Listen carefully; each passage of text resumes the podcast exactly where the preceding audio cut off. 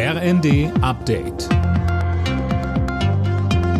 Stündlich neu. Auf den Punkt informiert. Ich bin Nanju Kuhlmann. Guten Tag. US-Präsident Joe Biden ist voll des Lobes für Kanzler Olaf Scholz. Biden dankte Scholz in Washington für dessen Führung bei der Unterstützung der Ukraine. Ob die beiden auch über Handelsfragen und die Subventionspolitik der Amerikaner für ihre eigene Wirtschaft sprachen, wurde nicht mitgeteilt. Ein Thema, das enorm wichtig ist, sagt der Unionsaußenexperte Thorsten Frei bei Welt TV.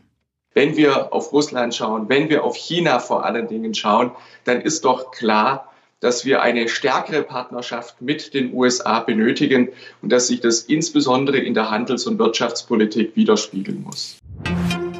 Der Rüstungskonzern Rheinmetall will eine Panzerfabrik in der Ukraine bauen. Wie Unternehmenschef Paperga der Rheinischen Post sagte, seien die Gespräche mit Kiew vielversprechend.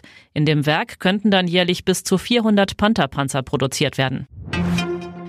Die Zahl der Organspenden in Deutschland ist weiter zu niedrig. Das Bündnis Pro Transplant fordert vom Gesundheitsminister jetzt eine Reform der Gesetzgebung und hat einen offenen Brief an Karl Lauterbach übergeben. Bislang muss man zu Lebzeiten zustimmen. Pro Transplant will, dass widersprochen werden muss.